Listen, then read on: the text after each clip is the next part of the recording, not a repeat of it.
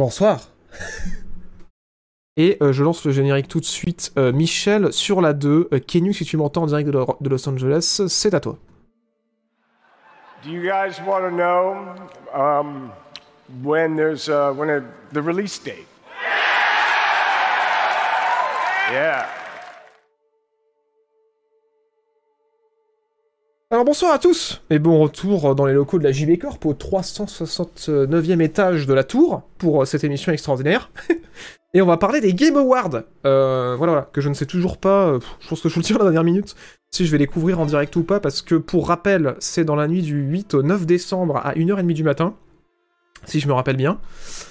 Et euh, qu'est-ce que c'est les Game Awards pour ceux qui ne connaissent pas? C'est l'équivalent des Oscars dans le monde du jeu vidéo. Euh, ça fait quelques années que ça a été mis en place, mais un peu différent des Oscars, c'est aussi l'occasion de découvrir des nouvelles bandes annonces de jeux ou des nouvelles annonces de jeux euh, pendant la cérémonie. Voilà, donc c'est pas juste un truc de récompense, c'est aussi une grosse hype parce qu'on découvre plein plein de choses. Et on n'a pas parlé la semaine dernière, mais il y a et du coup on va aller voir ça un petit peu. Je vais vous donner mon avis sur ce qui a été euh, nominé, sur ce que j'ai pu jouer ou euh, le feeling que j'en ai, et vous aussi vous allez me dire ce que vous en pensez. Alors, les nominés des Game Awards cette année, bon, il y a- il y, a 12 000 catégories, on va pas toutes les faire. Euh, pourquoi? Parce qu'en fait, c'est quasiment les mêmes jeux qui reviennent dans toutes les catégories. Du coup, nominé au jeu de l'année, cette année, on a donc. Alors, c'est pas centré. Faudrait que je dézoome. Si je peux, je peux dézoomer ou pas? Oui. Oui, c'est extraordinaire. Vous allez pouvoir le voir en entier. Jeu de l'année, donc on a Tale Requiem qui est nominé. Euh, et on va dire tout de suite que. Il est où? Il est là. Pas mal, non C'est français.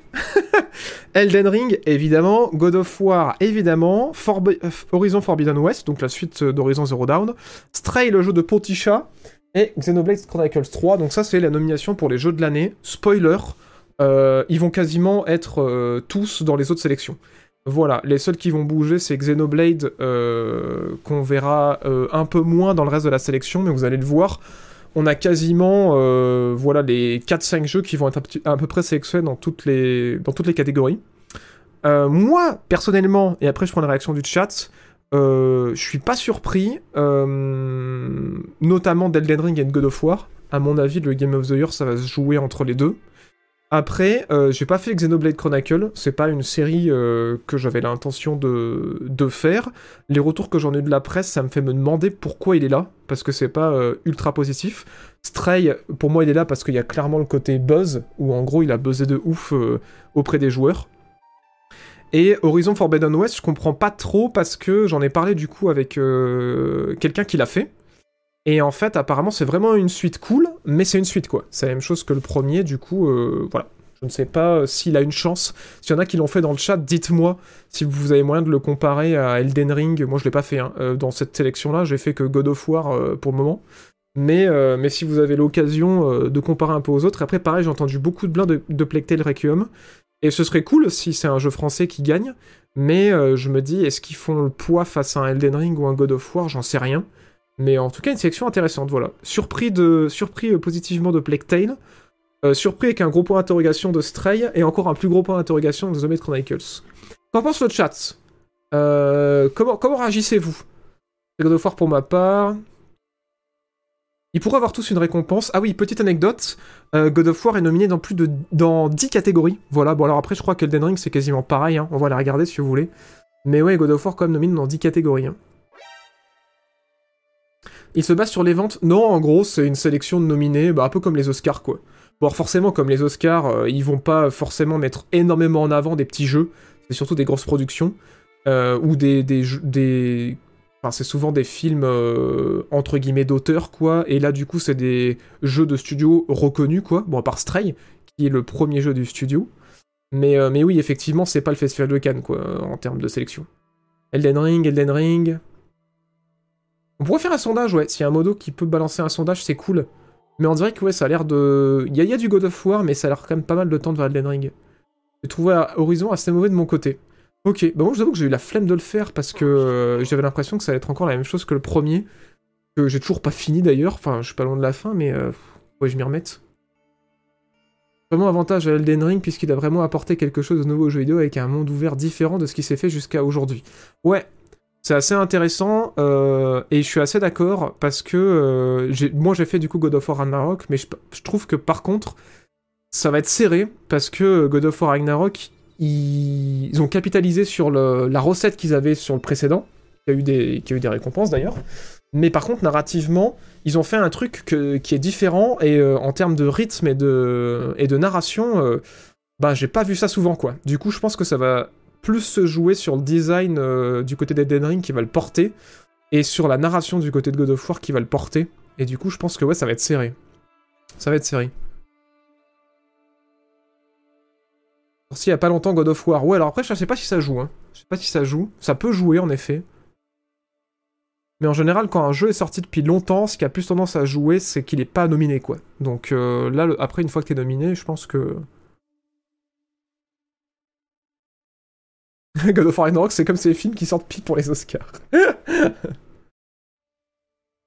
ouais, bah c'est pas une première. Bah vous allez voir, chose intéressante, il y a même des, des jeux qui sont nominés qui sont même pas encore sortis, hein, euh, pour vous dire. Alors, je, je- vais tout de suite percer l'abcès avant qu'on me dise quoi, mais de quoi tu parles Euh, Section euh, simulation et stratégie.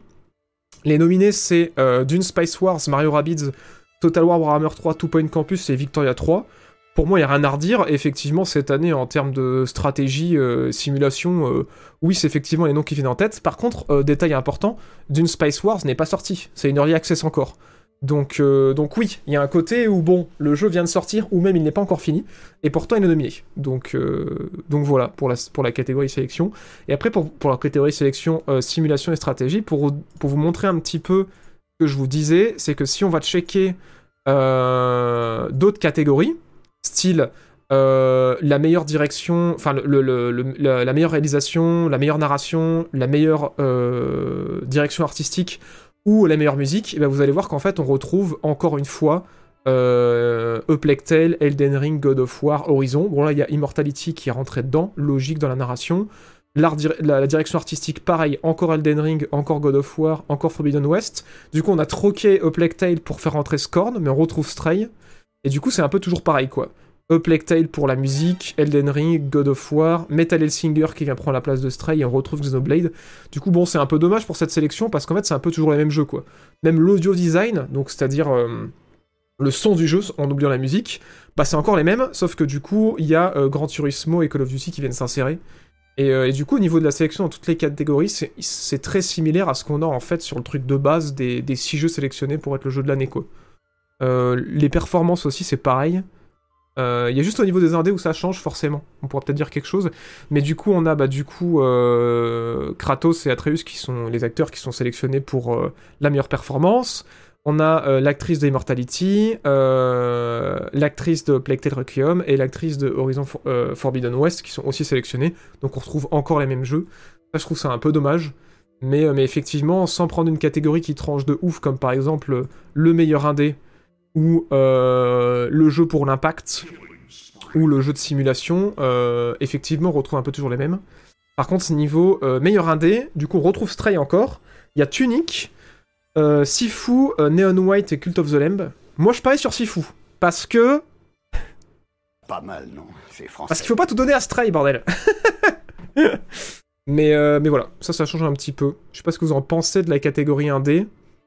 Et euh, jeu de l'impact, euh, effectivement. Euh, Mémoire Blue qui est sorti il y a pas longtemps. As Ducks Fall, dont on parlait dans l'émission aussi, qui était un genre de Telltale.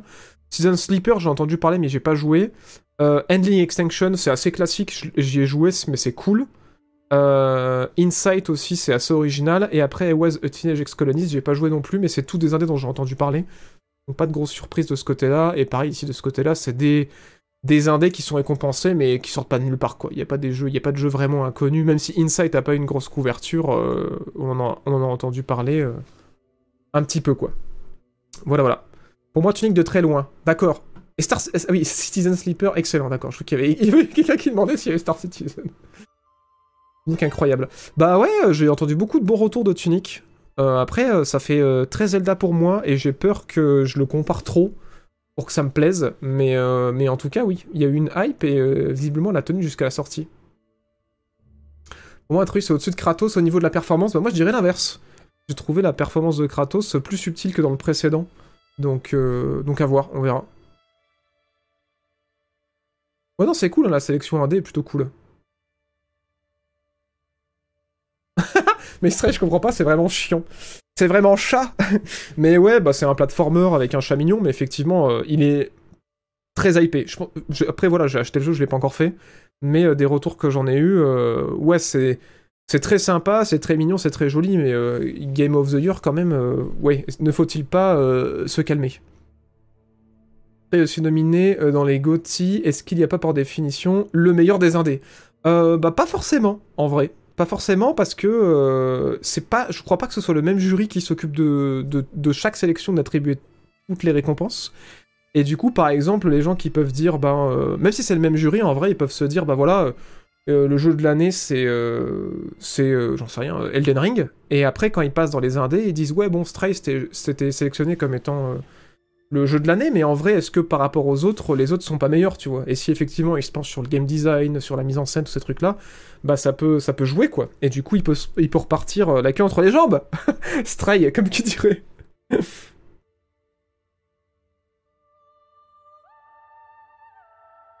Mix et Zelda, à l'ancienne, très à l'ancienne. Ouais, il y a pas mal de jeux français, hein, c'est cool. Hein. pas mal, il y en a quelques-uns, quoi.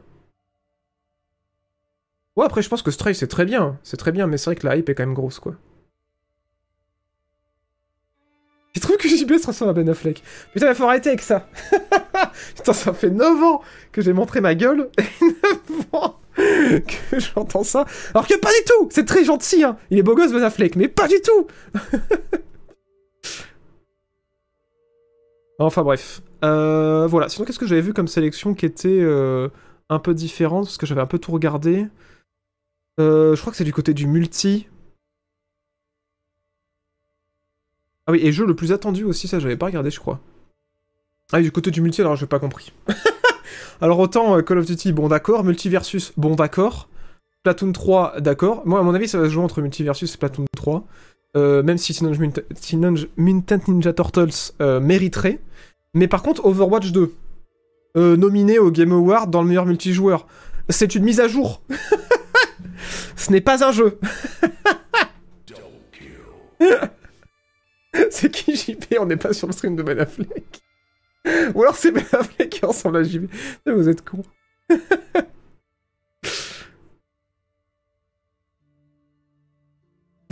Putain. Merci, Caras qui fait un double kill avec sa deuxième année d'abonnement grâce à Argent de Bezos. Merci beaucoup. Merci Buskemi pour le 15e mois. Merci Elrond pour le 6e mois. Merci Elmenimo pour, pour l'année d'abonnement. Merci beaucoup. Merci Warcraft pour le deuxième mois grâce à Argent de Bezos. Cendre Rouge pour son premier mois. Merci Cargaisontique pour le 55e mois. Putain de merde. Merci Frox pour le 17e mois. Merci beaucoup. Merci Persims pour le 11e mois. Vrat pour le 6e mois. Weaver14 pour le 21e mois. Deodink pour l'année d'abonnement. Et euh, Sparky03260 pour les 11 mois, bientôt les d'abonnement. Binette fait express dans ta vidéo jeu 2022. Euh, c'est possible, mais je l'ai pas encore fait. Je pense que je vais le faire pendant ces vacances-là.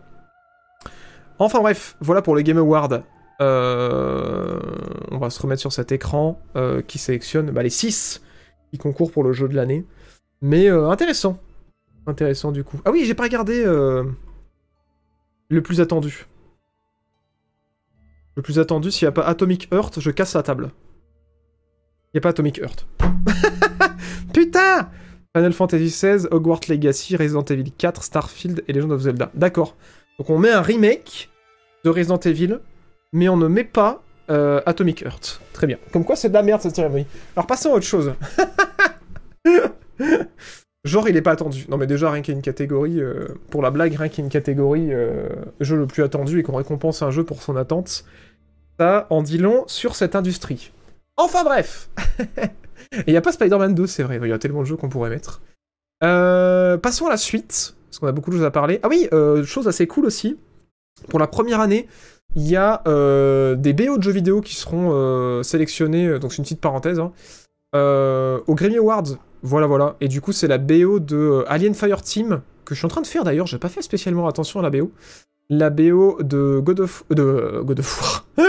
le lapsus de Assassin's Creed Valhalla, de Call of Duty Vanguard, de Marvel Gardien de la Galaxie et de Old World qui concourent. Euh, bon, là, je parie assez rapidement sur Marvel Gardien de la Galaxie parce que j'entends que du bien de la BO. Et voilà, ça c'était la petite parenthèse pour vous dire que oui, bon alors la sélection est discutable certes, mais pour la première année, il y aura des BO de jeux vidéo qui pourront être récompensés au Grammy Award. Voilà, c'est quand même assez ouf de pas voir celle de de God of War dedans, même si j'ai aussi entendu du bien de celle d'Elden Ring, donc je suis assez surpris de cette sélection, mais pourquoi pas? Peut-être qu'il fallait, euh, voilà, il fallait euh, mettre un quota de, références filmiques. Et c'est pour ça qu'il y avait Alien Fireteam Elite.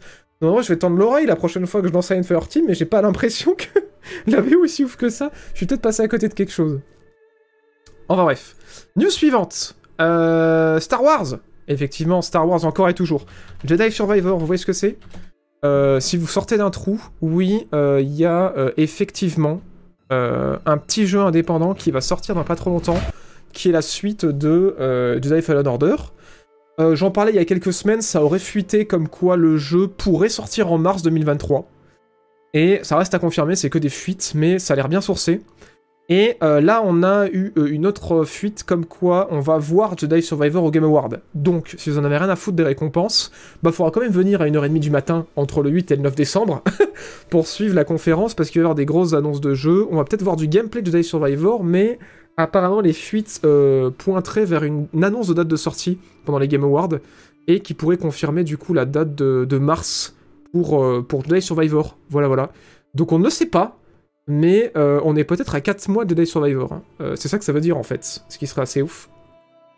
Et voilà, pour l'instant on n'a pas eu trop d'autres fuites concernant les Game Awards, donc euh, il y a encore pas mal de surprises qui nous sont réservées pour l'instant. Mais ouais, on pourrait voir des Jedi Survivor au Game Award. C'est la petite info en plus.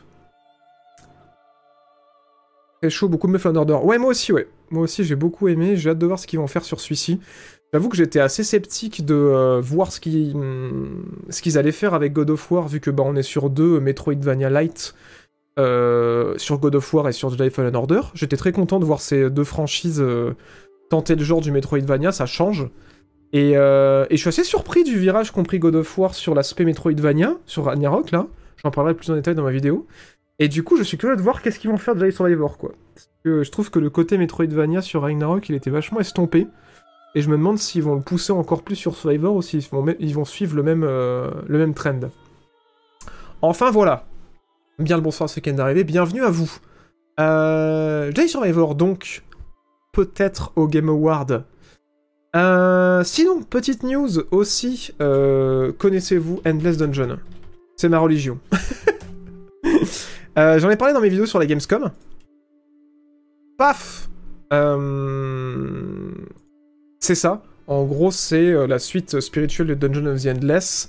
C'est un roguelike euh, fait par un studio français, Amplitude, euh, les Parisiens d'Amplitude, qui, ont, bah, qui font les Endless, hein, Endless Space, tout ça, et qui en fait là relance Dungeon of the Endless avec Endless Dungeon, où en fait c'est un shooter vu du dessus, avec une direction artistique très très cool, qui peut se jouer en multijoueur où en fait vous êtes bloqué dans une station et il va falloir euh, nettoyer les étages de la, station pour euh, pouvoir vous barrer. Et euh, petit twist, c'est que c'est pas juste un shooter avec des héros qui ont des pouvoirs, vous pouvez aussi construire des défenses, construire des récolteurs de ressources, et à chaque fois que vous ouvrez une nouvelle salle, il y a toujours ce pari de dire est-ce que j'ouvre une salle de plus pour avoir des ressources, ou est-ce que je la laisse fermer pour éviter qu'il y ait trop de monstres qui me tombent dessus et que je meure à cet étage-là. Donc c'est un gameplay qui est très très cool, j'en ai parlé sur ma vidéo de la Gamescom si vous voulez avoir mon avis euh, sur ce que j'ai pu essayer. Franchement c'est super joli, ça bouge bien, j'ai vraiment kiffé ma session. Et ce que je voulais vous dire c'est que bah, là, toute la semaine, euh, jusqu'à ce week-end, il y a une seconde phase de test qui est en cours et apparemment elle est beaucoup plus ouverte que la précédente. Euh, je peux vous donner le lien dans le chat. donc il y a des chances que vous puissiez rentrer dedans, c'est sur OpenDev. Je vous, balance ça dans le chat. Ouais, c'est multi, ouais. C'est multi. Si jamais vous avez envie de vous inscrire, c'est gratos. Et peut-être que vous pourrez avoir un accès avant la fin de la seconde phase de test. Mais voilà, si je vous ai donné envie d'y jouer quand j'en ai parlé, euh, ou, euh, ou, là quand j'en ai parlé à l'instant, bah, n'hésitez pas à y faire un tour parce que les développeurs auraient besoin de beaucoup de retours pour voir s'ils vont dans la bonne direction, euh, ce que vous avez aimé, ce que vous avez moins aimé, enfin voilà, pour essayer de faire un jeu qui soit bah, aussi bien que, euh, que possible. Et du coup, n'hésitez pas à leur filer un coup de pouce, mais surtout, surtout, euh, allez tester quoi. Allez essayer de choper euh, des, accès et peut-être des contacter certains de vos potes qui pourraient s'inscrire aussi pour pouvoir tester le jeu à plusieurs. Parce que moi, pour l'instant, j'ai pu y jouer qu'en solo, mais je pense qu'en multi, ça doit être aussi très très cool. Hein. Franchement, j'avais vraiment aimé le le, successeur spirituel, c'est comme ça qu'on dit, le, jeu qui précède spirituellement. Et, euh, et j'ai vraiment kiffé celui-là, et moi j'attends qu'un truc, c'est le multi. Donc là, le fait que cette seconde phase de test soit axée là-dessus, c'est très cool, et je pense que ce week-end je vais y jouer. Ça va être bien sympa. Euh, Est-ce qu'il y a une vidéo de config PC prévue cette année? Non, euh, cette année je fais une pause pour les vidéos du PC. Voilà, je vais faire un- une publication sur les communautés de YouTube pour avertir un peu tout le monde, je pense, demain. Euh, ou vendredi, vu que c'est le Black Friday. Euh, et pour envoyer tout le monde vers ma vidéo de l'année précédente qui est encore d'actu. Mais ouais, cette année on fait une pause. Père spirituel. Ancestre spirituel, moi je suis ouvert. hein. Euh, proposer des trucs, euh, on le fait, on le fait watermarké, et puis c'est bon. dans, dans, les gamers, on devrait mettre la catégorie déception de l'année. Putain, j'avais pas vu ce message. Enfin voilà, Endless Dungeon, vraiment très très cool. Donc si ça vous intéresse, euh, allez checker l'Open Dev pour mettre les mains dessus. Euh, ça, c'était les bonnes nouvelles. Et j'en ai malheureusement une mauvaise, messieurs, dames. Euh, Dead Island 2 est encore repoussé. Alors oui, c'est réel, c'est pas une blague. Ce n'est pas un, place, un, un plaçon. ce n'est pas un plastron d'avril. Euh, oui, oui, le jeu est encore repoussé. Dead Island 2, qui, on le rappelle, euh, est en développement depuis euh, environ un demi-millénaire, est encore repoussé. Il était censé sortir début 2023, je crois que c'était janvier ou février. Il y avait eu une grande annonce là pendant la Gamescom pour dire le jeu vivant, c'est incroyable. Alors pour ceux qui n'auraient pas suivi, c'est un open world qui peut se jouer, je crois, en multi. Oui, si je dis pas de bêtises, le 2 devrait pouvoir se jouer en multi. Qui est en fait le jeu qu'avaient fait les développeurs de Dying Light avant de euh, faire Dying Light. Et euh, il y avait une suite qui était prévue depuis des plombes, euh, qui avait été développée par un studio dont je me rappelle plus le nom. Je vais, pour vous dire comme c'est vieux, j'avais pu le tester de l'Iceland 2 en 2018, euh, pendant la Gamescom, je crois. Et c'était cool, mais pas hyper convaincant. Et en fait, c'était tellement un bordel que le jeu a changé d'équipe de développement. Et là, il était euh, apparemment en phase d'être fini, et ils avaient pas communiqué dessus. Et en fait, au final, ils ont fait une grosse annonce pendant la Gamescom pour dire c'est bon, euh, le jeu est quasiment terminé. Euh, Est-ce qu'on peut avoir un peu de gameplay ou pas? Merde, je crois que c'est de la cinématique. Je vais mettre gameplay trailer, excusez-moi. Et en plus, je vais le centrer parce que c'était pas centré. Et en fait, au final, bah non. Au final, il est repoussé à avril, le 28 avril, je crois. Donc, du coup, il est repoussé de 3 mois. Donc, euh, voilà, c'est pas trop non plus, ça ira. Mais euh, ils ont expliqué que voilà, ils sont désolés. euh, c'est pas ça, paraît être une mauvaise blague, mais non, non, c'est réel. Ils, vont le repousser encore pour pouvoir continuer de le polish. Et il y a certains journalistes qui pointaient le, fait qu'en fait c'est peut-être que parce que bah, le début d'année commence à être vachement chargé et qu'il commence à y avoir beaucoup plus de, plus en plus de sorties qui sont qui, se qui se planifient au début d'année, qui expliquent peut-être pourquoi ils auraient décalé la sortie, ou alors c'est peut-être vraiment juste une question de polish et qu'il y a peut-être eu des tests qui ont montré que le jeu était ultra buggé, donc il fallait qu'il passe encore un peu de temps euh, en développement. Voilà, voilà. Mais bon, c'est euh, ça, va, ressembler beaucoup à Dying Light parce qu'effectivement c'est un peu le même ADN quoi. Il nous faut une Duke Nukem, non mais tellement. On met trailer en 2014. Putain, c'était en 2014 qu'on avait le trailer avec le mec qui courait là. Putain, c'est ouf.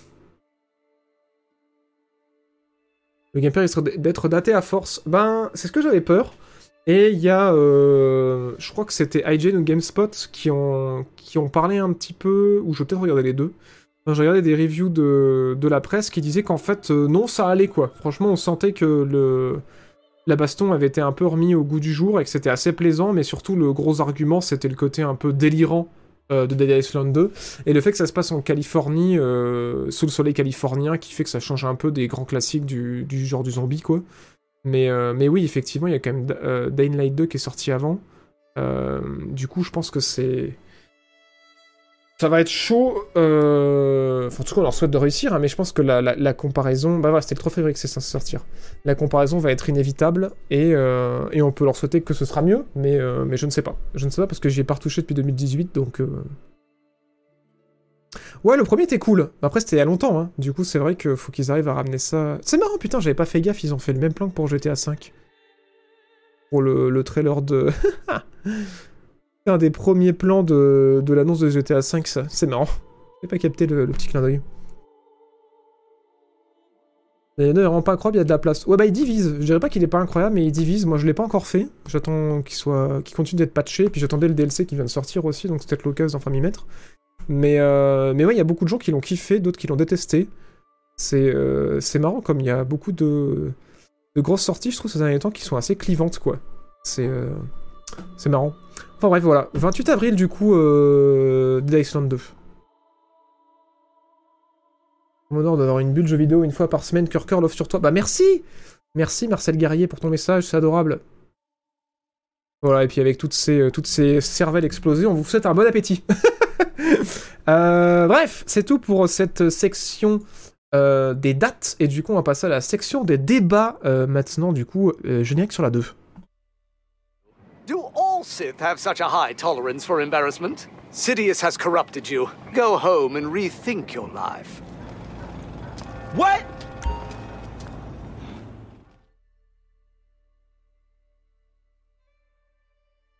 Alors oui, les débats. Euh, les débats, les débats. On va parler euh, de Mike Gordon. Vous me l'avez demandé la semaine dernière, j'avais un peu skip euh, la news parce que j'avais pas eu le temps de me pencher dedans, de me pencher dessus, pardon. Et euh, bah, j'ai eu raison de pas m'y pencher tout de suite, euh, parce qu'en fait, il y a eu des news encore cette semaine de, de cette affaire. Alors en gros, euh, qu'est-ce qui se passe? Qui c'est Mike Gordon? Doom, les nouveaux, vous savez, le Doom 2016, je crois. C'était cette année, c'était 2016 qui est sorti, je crois. On va, on va vérifier ça. Oula, pardon. Putain, pourquoi il y a mon... Excusez-moi. Voilà, excusez-moi pour la flashbang. Doom 2016, c'est ça. Doom 2016, Mike Gordon, c'était le compositeur des musiques de Doom 2016, et c'était aussi le compositeur des musiques de Doom Eternal. Sauf que, vous le saviez peut-être ou pas, mais il y a une grosse polémique avant la sortie de Doom Eternal, parce que les gens qui avaient commandé la version euh, collector, ils avaient pu avoir euh, en, en avant-première et en version non compressée les musiques du jeu, et vu que le jeu euh, a été repoussé, Doom Eternal avait été repoussé, ils ont reçu les musiques du jeu bien en avance, et il y avait quelqu'un qui avait fait un post sur Twitter, donc ça c'était il y a euh, bah, bien 2-3 ans maintenant, euh, puisque Doom Eternal est sorti quand? Oh C'était 2020 Non. 2019 Je dirais 2019. Était-ce 2020 Je me suis trompé, c'était 2020. La première réponse était la bonne.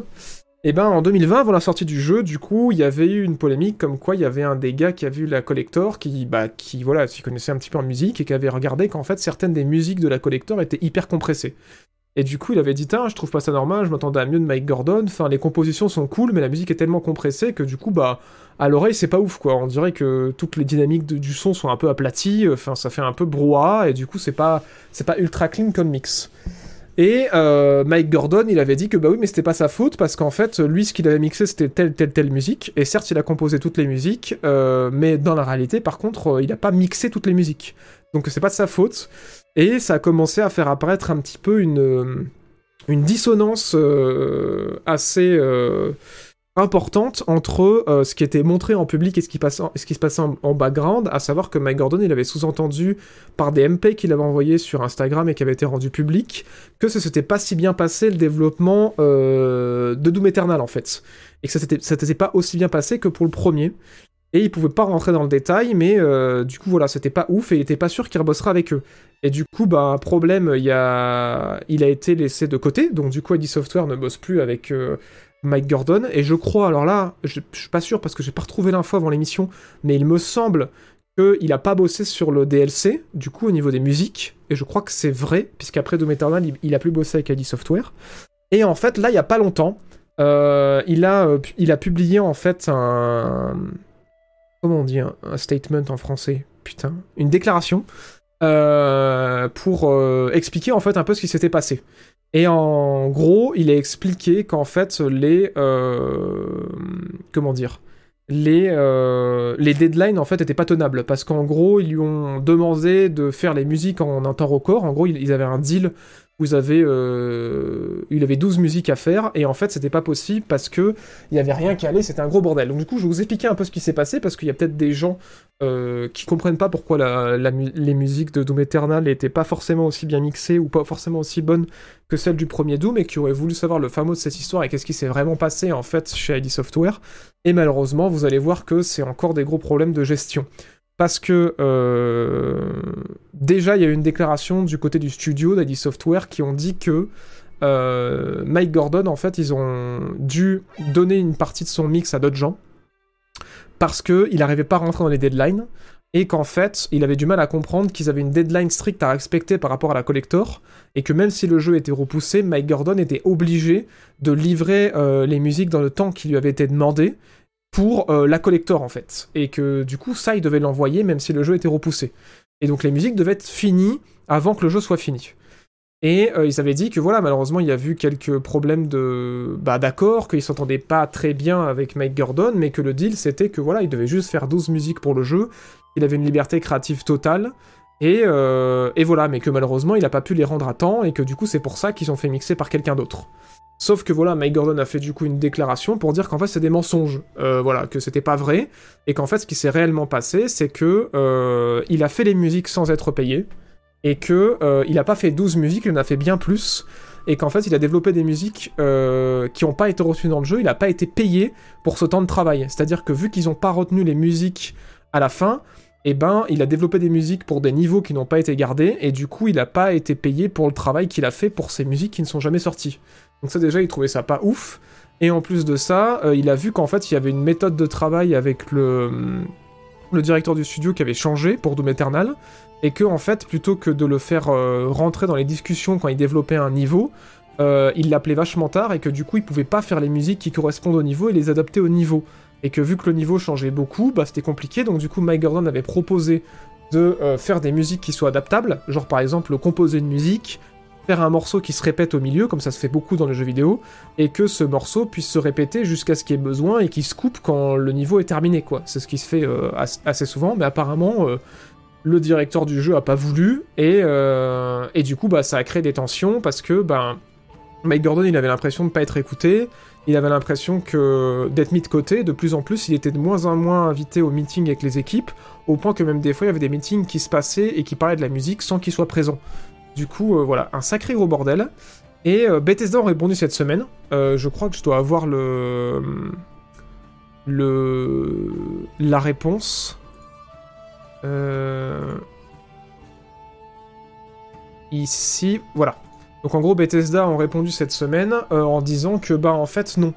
Euh, y a, c'est pas, c'est pas vrai toutes les allégations qui, que Mike Gordon donne, que en plus de ça, vu qu'il rend ça public, bah du coup il y a beaucoup de développeurs du studio et notamment bah, le directeur, je crois que c'est, je m'excuse, c'est pas le directeur, mais il me semble que c'est le directeur du jeu qui se fait harceler sur les réseaux sociaux, et développeurs qui se font harceler sur les réseaux sociaux parce que les gens bah, prennent le côté de Mike Gordon, parce que bah évidemment Mike Gordon il a dit qu'il a dû crunch comme un porc, vu qu'il n'y avait pas de communication, qu'il savait pas vers quoi il allait, et développer des musiques qu'il savait pas si allaient être utiles ou pas, et qu'au final il les a développées pour rien parce qu'elles ont été annulées, il a même pas été payé pour ces musiques pour lesquelles il a travaillé, enfin bref.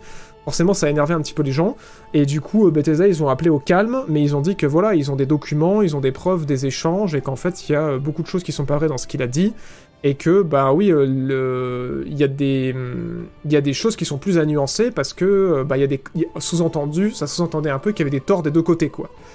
Euh, sauf que bah en fait le truc qu'a dit aussi Mike Gordon c'est qu'ils lui ont proposé un chèque aussi Bethesda un gros chèque pour que ils disent rien et que ben il garde tout ça pour lui. Et le problème c'est que Mike Gordon ça l'a un peu saoulé parce que le le directeur du jeu est venu en remettre une couche, crois c'est sur Reddit, pour euh, expliquer sa version. Et du coup, Mike Gordon a fini par refuser le chèque pour faire cette déclaration et expliquer comment ça s'est vraiment passé. Et là, vous allez me dire, bon bah du coup, ouais, Mike Gordon, il a pas respecté les deadlines, euh, il a crunch, et du coup, de l'autre côté aussi, c'était pas bien organisé, mais du coup, ils l'ont pas assez intégré. Enfin bref, il y a eu un, euh, un désaccord créatif. Mais en fait, on a appris là cette semaine que, bah en fait, non, la raison vient plus à Mike Gordon, et en fait, c'est pas la faute de ID Software, apparemment, ce serait euh, un petit peu bah, le, directeur, en fait, qui est assez toxique. Je sais plus comment il s'appelle, Marcy... Euh, merde, j'ai plus son nom, je l'avais sous le coude. Euh, putain, c'est dans quel article, je me rappelle plus. Marty Stratton, qui en fait euh, est ultra toxique et qui en fait s'entendait pas avec euh, Mike Gordon et que en fait il a, il, est, il aimait pas sa façon de faire et tout. Et du coup, il a un peu mis de côté et euh, il a fait son truc à sa sauce. il en avait, il en avait pas grand chose à foutre qui crunch pour faire les musiques.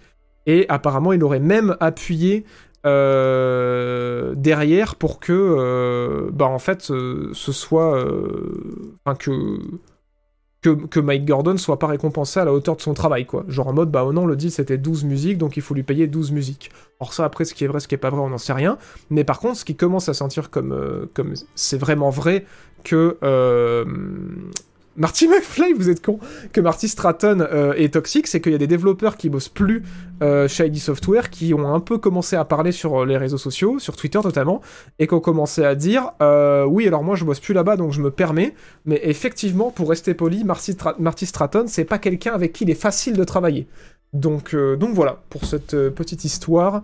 Doom Eternal, c'était très cool, mais effectivement, en fait, en interne, ça, la gestion a l'air d'avoir pas été simple et pas forcément au niveau de la gestion, mais euh, les accords créatifs et essayer de trouver un petit peu, euh, d'écouter un petit peu les, inputs et les retours de tout le monde, ça c'est euh, pas forcément aussi bien fait que sur le premier. Et du coup, c'est ce qui expliquerait pourquoi la BO pour beaucoup est moins bonne que celle du premier Doom, quoi. Donc voilà. Je crois qu'on prononce Mike. Ah, Mick, pas Mike. Ah, sorry. Sorry, sorry si ça se prononce comme ça. Excusez-nous, Mick Gordon. Mais voilà, pour vous tenir un peu au courant, vous me l'aviez demandé de, faire un petit peu le point sur euh, toute cette histoire. Et là, bon, on arrive un peu à la fin, à moins que Mike Gordon décide de faire un procès. Mais, euh, mais du coup, ça nous éclaire un petit peu plus sur ce qui s'est passé dans le développement euh, par rapport à la musique, et même peut-être dans le développement de manière générale. Parce qu'effectivement, si tu suivais pas la direction de Marty Stratton, ça avait l'air d'être en mode, bah écoute, tu vas faire ton truc dans ton coin et comment de le faire, et puis on te donnera de moins en moins d'infos pour que tu fasses quelque chose de bien, quoi. Voilà. Voilà, voilà pour cette petite histoire. Bon, euh... qu'en a pensé le chat Tout le monde s'en fout, mais je tenais à le dire quand même. L'article, a le directeur créatif Marty Stratton, qui est pas mal mis en cause. Ouais, c'est ça, bah voilà, c'est le nom que je cherchais. Mais bon, on verra hein, comment ça évolue cette affaire, je vous en tiendrai au courant. Mais c'est vrai que j'avais euh, hésité à en parler parce que je m'étais dit, bon, il y a d'autres news. Mais euh, vous aviez été nombreux à me dire, que ce soit sur la rediffusion Change Baptiste Play ou en direct, que euh, vous aimeriez en entendre parler un peu plus. Je comprends vu que j'ai euh, couvert le jeu avec un test, maintenant c'est fait, mais euh, je pense qu'on va passer à autre chose. Maintenant, on va parler. Euh, déjà, je vais remercier Pat Batman pour, le 11, pour les 11 mois grâce à l'argent de Jeff Bezos. Brack Chatria pour le 9e mois grâce à l'argent de Jeff Bezos. Et Jackie Ripjack pour le 2e mois. Et Axel Dallas pour le 13e mois. Merci beaucoup aussi Prostitoni pour le 3e mois grâce à l'argent de Jeff et Sparky euh, 0360 encore une fois pour son 11e mois. Euh, alors, sur ces belles paroles, nous allons parler de vous. De vous dans le chat là. Parce que faites pas genre. Je le sais que vous dites des gros mots sur les jeux multijoueurs, notamment les FPS. Eh bien, sachez que très prochainement, grâce à une alliance entre euh, Riot Games et Ubisoft, vous allez pouvoir vous faire bannir par des bots. Alors oui, vous ne savez peut-être ou pas, mais euh, s'il y a bien deux studios, voire deux éditeurs, qui euh, s'arrachent les cheveux euh, bah, ces dernières années parce que pour essayer de rendre leurs espaces de jeu moins toxiques, c'est bien Ubisoft avec Rainbow Six Siege et Riot Games avec League of Legends et Valorant plus particulièrement. Le problème, c'est que dans League of Legends, quand vous insultez les gens, c'est pas écrit. Du coup, on peut entraîner des bots euh, à comprendre les mots qui sont à l'écrit, à détecter les gens rapidement et à les bannir. Bon, alors bien sûr, euh, ça, ne, guérit pas forcément le jeu puisque c'est un free-to-play, mais il voudrait trouver des systèmes euh, encore plus poussés pour détecter et identifier les gens qui sont toxiques sur les jeux de tir à la première personne que sont Valorant et Rainbow Six Siege. Et du coup, Ubisoft et Riot Games sont en train de développer ensemble une technologie d'IA qui serait capable de comprendre vos mots et euh, de comprendre vos paroles et de vous bannir extrêmement vite ou de vous muter extrêmement vite ou comme il a déjà été euh, euh, proposé de vous mettre dans des matchs uniquement avec des gens toxiques. du coup ça pose plein de questions. la première question, c'est déjà de dire bah, comment ils vont faire exactement, même si on sait que voilà, il y a des bots aujourd'hui sur, sur, YouTube, vous le savez vous démarrez une vidéo qui est en anglais, vous activez des sous-titres, ils n'ont pas forcément été mis par la personne qui l'a mis en ligne, c'est euh, l'IA de Google qui arrive à comprendre quasiment chaque mot et les retranscrire. alors ça marche très bien en anglais, ça marche un peu moins bien en français, mais euh, on sait déjà que ça existe. Par contre, la question c'est euh, quel type de système va être mis en place pour ça, parce qu'il y a pas mal de journalistes qui, qui suite à cette publication, alors peut-être des journalistes qui sont toxiques le soir en rentrant, qui s'inquiètent de ça, mais qui disent que voilà, en fait, c'est bien de mettre des IA pour essayer de, de, détecter en fait les comportements toxiques quels qu'ils soient et pour essayer d'améliorer l'environnement de jeu. Mais par contre, du coup, euh, qui va juger de si l'IA a vu juste ou pas euh, bah ça c'est un grand point d'interrogation parce que le problème c'est que quand on donne tout le contrôle à l'IA, si la solution c'est effectivement que euh, dès que l'IA détecte quelque chose, elle vous met dans un matchmaking avec des gens qui sont aussi toxiques que vous, si à un moment donné vous êtes fiché par erreur, vous pouvez vous retrouver dans un matchmaking ultra toxique parce qu'à un moment donné, une fois une IA, vous affichez par erreur. ce qui serait quand même relativement tragique. Et, euh, et, du coup, ça pose la question de est-ce que c'est la solution? Donc voilà, qu'en pensez-vous? Est-ce que il faut euh, que Skynet écoute tout ce que vous dites dans vos parties sur Rainbow Six et tout ce que vous écrivez euh, dans vos parties sur Rainbow Six et Valorant pour qu'enfin nous ayons un univers de jeu vocal de tir à la première personne qui soit moins toxique. Ou alors faut-il être plus drastique, comme par exemple faire exploser les ordinateurs euh, des gens qui sont toxiques Parce qu'on le rappelle, un hein, Valorant, ça demande quand même des accès assez ouf euh, en termes euh, de fichiers. qu'ils ont été pas mal critiqués par ça à la sortie, donc ils pourraient très bien faire péter votre PC. Ou est-ce que finalement, laissez-nous tranquilles, laissez-nous insulter les gens qui sont pourris sur Internet, laissez-nous exacerber notre rage sur Internet, j'en sais rien. Moi, personnellement, euh, je suis plus du parti, euh, faut trouver une solution, parce que c'est vrai que c'est épuisant d'arriver sur, des parties en multijoueur où d'essayer de passer un moment et de prendre les choses à la rigolade, il y a toujours un énervé qui n'a pas d'humour. Euh, mais bon, après, voilà, ça me paraît être un problème qui est quand même difficile à aborder. Envoyer des Hitman que je suis dans le chat. Il faut leur couper la langue, je, pense. Une frappe de drone. oh putain.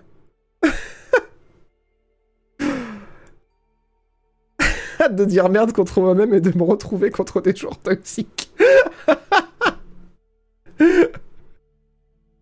Juste, il mute les sauvages. Ouais, après, c'est si, le délire de l'IA, c'est de, de mute, pourquoi pas? Après, bon, si elle mute par erreur, c'est quand même assez compliqué de communiquer, avec, de communiquer avec des gens pour essayer de gagner la partie qu'on n'entend plus du tout. Mais, euh, mais c'est vrai que moi, j'avoue que le système de mute, euh, ça m'a sauvé la vie sur Counter-Strike euh, et sur Valorant. Hein. J'avoue que il y a eu cette mise en place sur CS de, pouvoir muter les gens avec un simple clic droit sur le tableau des scores, mais ça a été une libération et je pense que oui, j'ai gagné des, heures de vie. à être moins stressé par des espèces de barjots qui ne pardonnent pas la moindre erreur et qui ne se remettront jamais en question et qui, qui, qui pense que c'est toujours la faute des autres. Le retour des accents régionaux pour passer outre. putain, j'en peux plus de vous. Oh mais putain, con Oh, toi, t'es vraiment pourri, hein Franchement, ce serait extraordinaire. Le retour des actions régionaux pour passer outre. Ah, vous êtes vraiment des génies. Hein. vous êtes vraiment des putains de génies. Mais voilà, je me dis, quand je lis ça, l'humanité trouvera toujours des solutions pour contourner la machine. Donc à quoi bon? Non, en vrai, c'est vrai que c'est compliqué de, trouver des solutions pour, euh, pour éviter le trash talk et la toxicité, quoi. Dans ce genre de jeu-là. Euh, Après, je me dis, moi, n'est-ce pas un problème de design? Voilà, n'est-ce pas un problème de design? J'en sais rien, moi, par exemple... Titanfall 2, ben, je sais pas, j'ai jamais vu des gens vraiment rager de ouf leur mère, quoi. Et pourtant, c'est un jeu aussi qui peut être hyper stressant, quoi. J'en sais rien. Il y, a des jeux qui ont l'air, des FPS qui ont l'air d'être, euh, je sais pas, protégés de ça. Genre, euh, par exemple, Insurgency Sandstorm, pareil. Euh, je me suis jamais fait insulter. Au contraire, quand on se foutait de ma gueule parce que j'étais pourri, c'était drôle, quoi. Et, et, du coup, je me dis, est-ce que c'est juste le nombre et la quantité de gens qui fait que forcément il y aura la toxicité parce que on augmente la probabilité qu'il y ait des cons avec nous Ou est-ce que ça ne vient pas du design? Est-ce que ça ne vient pas du design du jeu qui fout trop le stress à ses joueurs et qui leur fait perdre tous leurs moyens C'est la question que je vous pose aujourd'hui. Vous avez deux heures. ah putain. Mais il y a beaucoup moins de monde sur ce jeu-là. Ouais, bah c'est ce que je suis en train de dire, quoi. Il y a moins de monde, ouais. C'est quand même fou. Tout dépend de la taille de la commune de sa moyenne d'âge. Ouais, c'est sûr. C'est sûr. Mais je sais pas, quand t'entends quelqu'un qui a pas mué t'insulter dans le micro, moi ça tendance à moins m'énerver que quand j'entends un mec avec une grosse voix euh, qui, pourtant devrait en être loin dans sa vie euh, voilà, qui traite toutes mes ancêtres parce que euh, ma flash, elle a pas bien rebondi. c'est même assez exceptionnel.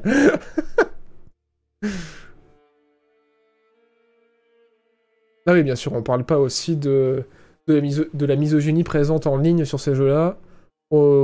Je pense que voilà, il y, a des- chaînes entières de compilation sur ce sujet qui donnent envie de se tirer une balle.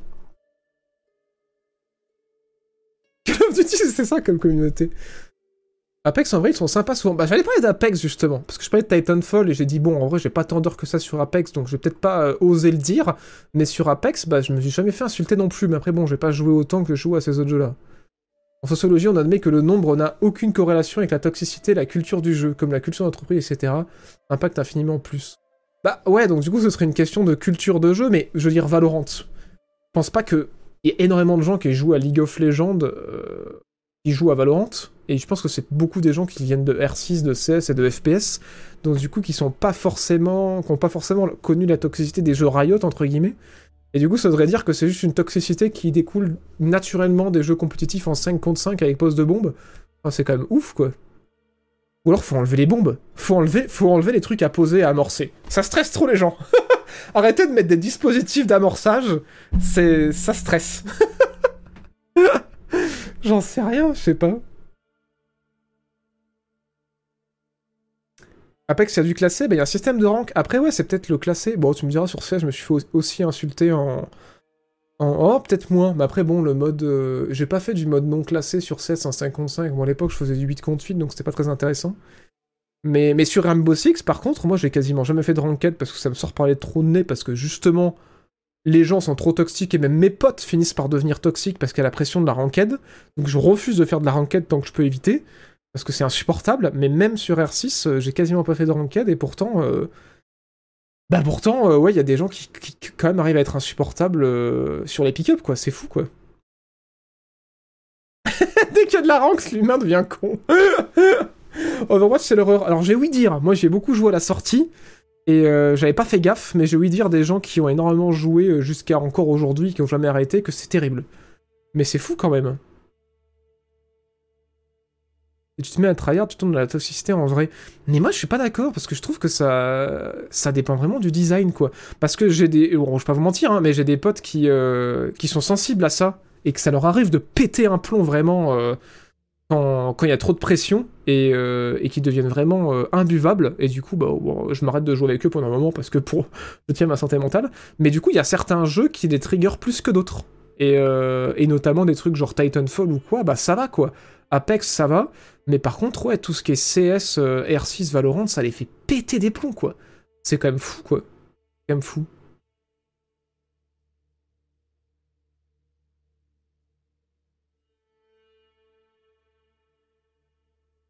Ouais, ouais. Je me demande, je me demande.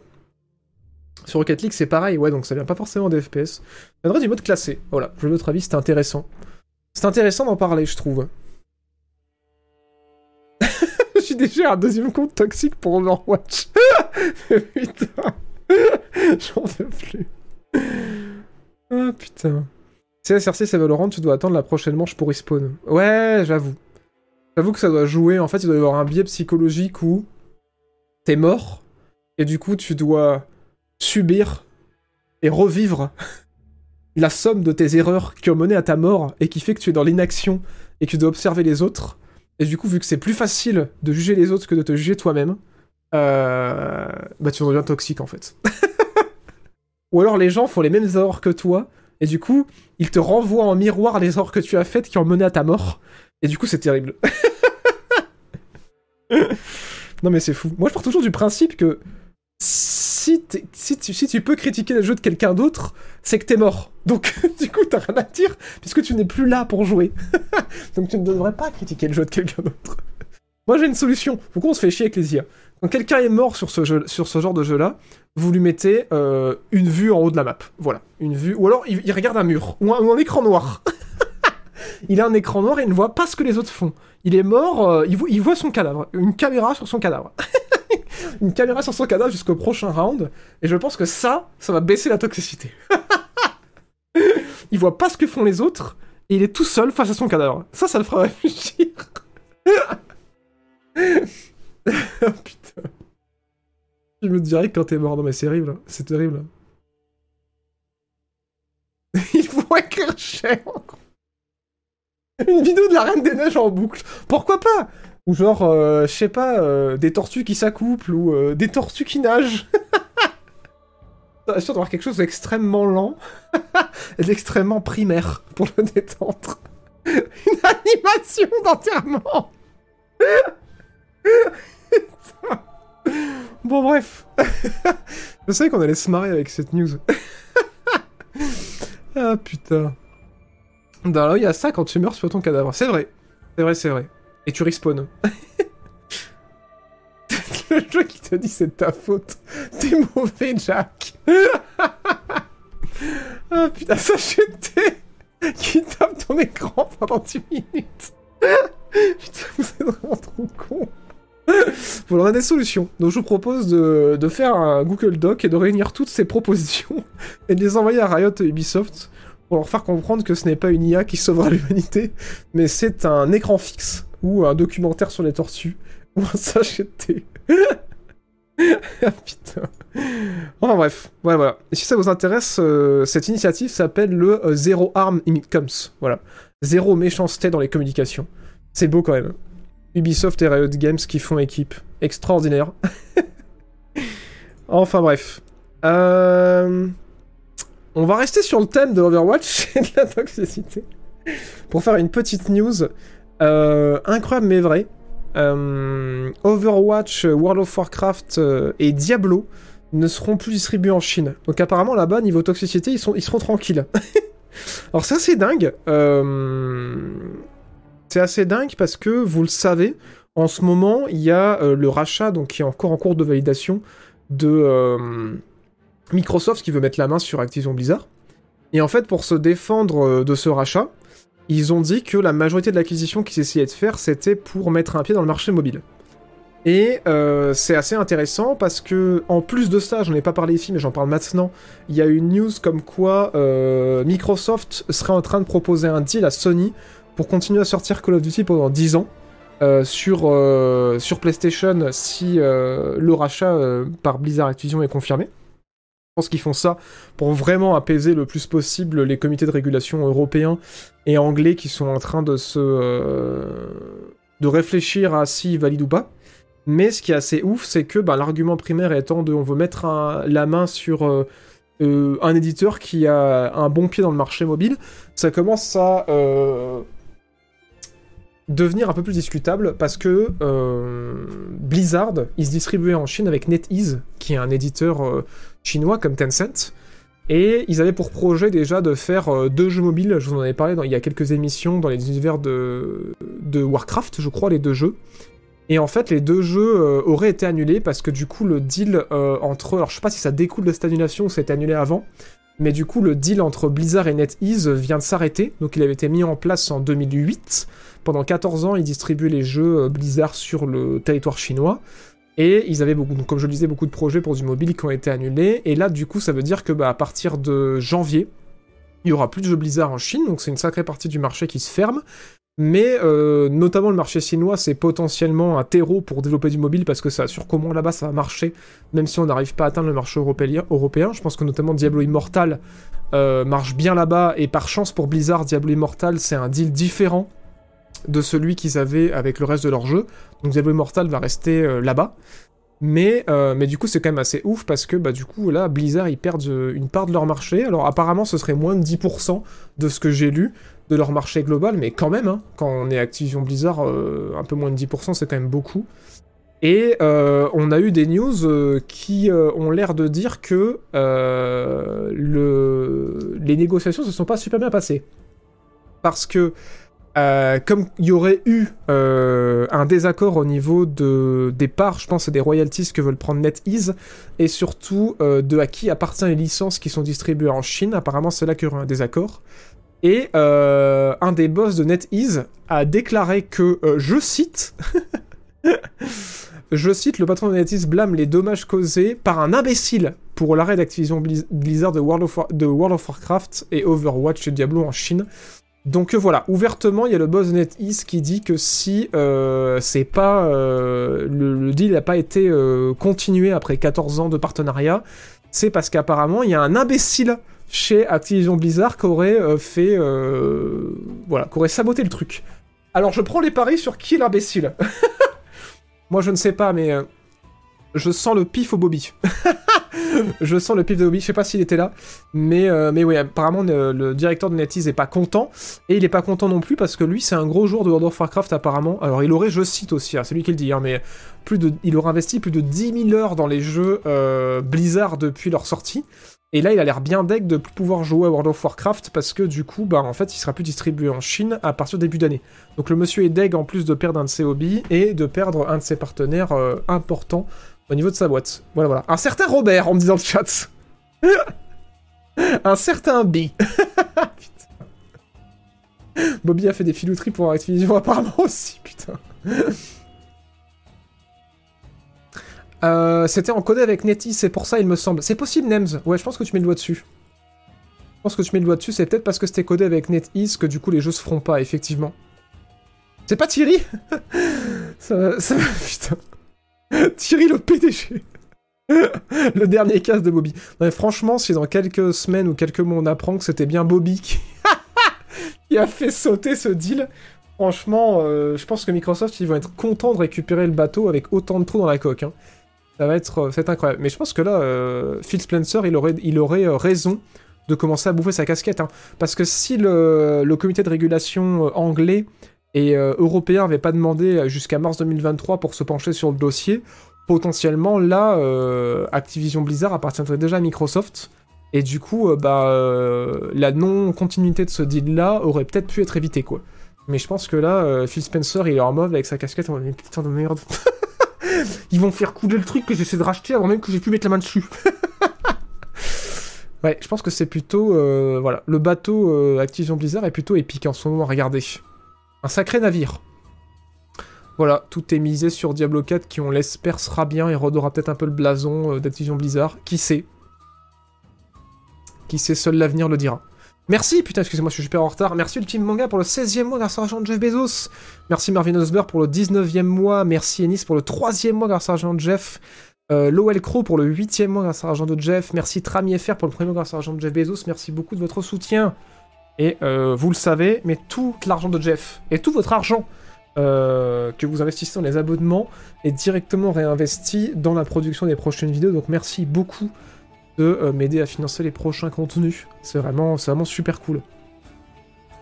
Le plus consternant, c'est que ça fait mal aux, aux jeux vidéo, toute cette course au dollar. Euh...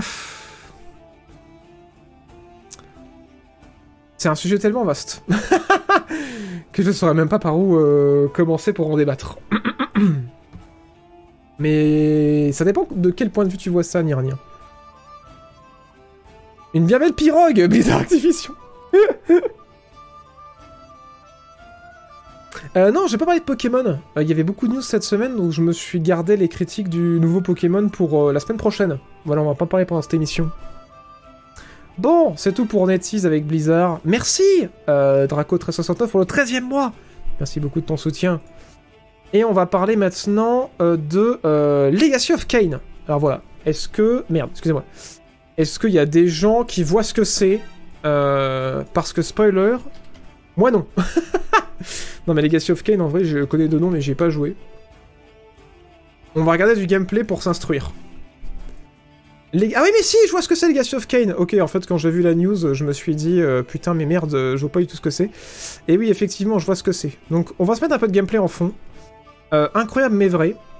Paf Legacy of Kane, ça ressemble à ça, c'est vieux. Mais apparemment c'est vachement bien. On m'a souvent recommandé de le faire et euh, ça fait partie des jeux entre guillemets rétro que j'ai pas pris le temps de faire, mais apparemment c'est très cool. Si jamais, peut-être le début du jeu. Voilà, si jamais vous aimiez cette série, Legacy of Kain, vous étiez en mode c'était incroyable, c'était vraiment extraordinaire, le, taux de polygone était tellement élevé que j'en rêve la nuit. Eh bien, sachez que Crystal Dynamics, les développeurs de, euh, des nouveaux Tomb Raider et de Deus Ex, ont euh, lancé un sondage en mode euh, est-ce qu'il y a des gens qui potentiellement voudraient voir une suite à Legacy of Kain? Eh ben, euh, les fans de la franchise ont tellement pété un câble qu'ils ont euh, partagé le sondage de partout. Et il y a plus de 100 000 personnes qui ont répondu au sondage pour dire que oui, oui, il faut faire Legacy of Kane, c'est trop bien, il faut relancer la franchise, il faut reboot, remake, tout ce que vous voulez, prenez mon argent et mon âme, par pitié, ramenez Legacy of Kane. Et du coup, bien, si vous faites partie de ces gens-là, sachez que vous avez été entendu. Voilà, vous avez été entendu. Crystal Dynamics ont dit qu'ils ont entendu les fans et leur urgence suite à la réponse à cet incroyable sondage. Et apparemment, il y aura bien euh, quelque chose autour de Legacy of Kane qui va se produire. Alors moi, je l'ai pas fait. Euh, je sais pas si ça a bien vieilli. Je sais pas si euh, ce sera bien ce qu'ils vont en faire, mais en tout cas, voilà. Deus Ex et Tomb Raider ne seront pas les seules franchises que euh, Crystal Dynamics aura eu envie de ramener au goût du jour. Et on pourra peut-être voir du Legacy of Kane en game as service, effectivement. Comme dit Kerimus. Une très bonne idée, hein, voilà, Legacy of Kane. Battle Royale, je vous le souhaite. Voilà, c'est un peu mon tour de vous troller. Tant de polygones. Mais on verra, on verra. En vrai, c'est cool ce qu'ils ont fait sur le, sur reboot de, de Deus Ex. C'est cool ce qu'ils ont fait sur le reboot de Tomb Raider. Ça pourrait être cool ce qu'ils vont faire sur le reboot de Legacy of Kane. Pourquoi pas? Enfin, BR Legacy of Kane Putain. Je veux qu'avec temps actuel, j'ai un peu peur. Bon, on verra. Hein. Il y a un docu de deux heures sur la chaîne YouTube de NoClick sur toute l'histoire de Crystal Dynamics. Ah putain Merci de l'info. Je l'ai pas vu passer, je crois. Ou alors j'ai mis dans ma liste à regarder plus tard. Je ne sais plus. J'aurais préféré une version Total War. Mais tout est possible Nous pouvons rêver. Finalement, Tomb Raider est devenu plus Uncharted que Tomb Raider. Donc peut-être que Legacy of Kane, ça pourrait devenir Total War. Putain. Un star du volet, Legacy of Kane. ah, J'en peux plus de vous. Enfin bref. Euh... GTA, est-ce que vous connaissez? C'est un petit jeu indépendant, euh, open world. Bon bref, on va revenir sur les news. Si vous ne le saviez pas, je vous remets au goût du jour. GTA 6, euh, c'est en développement, j'espère que vous le saviez. Ça avance bien. Par contre, ça a fuité. Voilà, Rockstar se sont fait hacker comme c'est rarement arrivé dans l'industrie. Même Cyberpunk s'était pas fait autant hacker. Ils ont récupéré en fait à l'intérieur, enfin, War si Cyberpunk a dû se faire autant hacker en vraiment, donc j'y pense parce que. Ouais, c'est similaire. Donc un hack similaire à celui de Cyberpunk. Il y a des images de GTA 6 qui euh, ont fuité en ligne. Et rappelez-vous, quand je vous en avais parlé, euh, en plus de, des heures d'images qui avaient fuité en ligne, de ce qu'ils étaient en train de préparer, euh, de toutes les informations concernant les recherches qu'ils faisaient, etc., avaient fuité en ligne, les hackers avaient dit, et en plus de ça, on a récupéré le code source de GTA 6, on a récupéré le code source de GTA 5, et je crois qu'ils avaient aussi récupéré une partie du code source de GTA 4, mais ça, ça a vérifié, je, suis plus sûr. Et bah là, cette semaine, euh, ils ont prouvé que oui, en plus des heures de vidéo qu'ils ont diffusées en ligne pour montrer qu'ils avaient bien hacké Rockstar, ils ont commencé à diffuser euh, le code source de GTA V en ligne.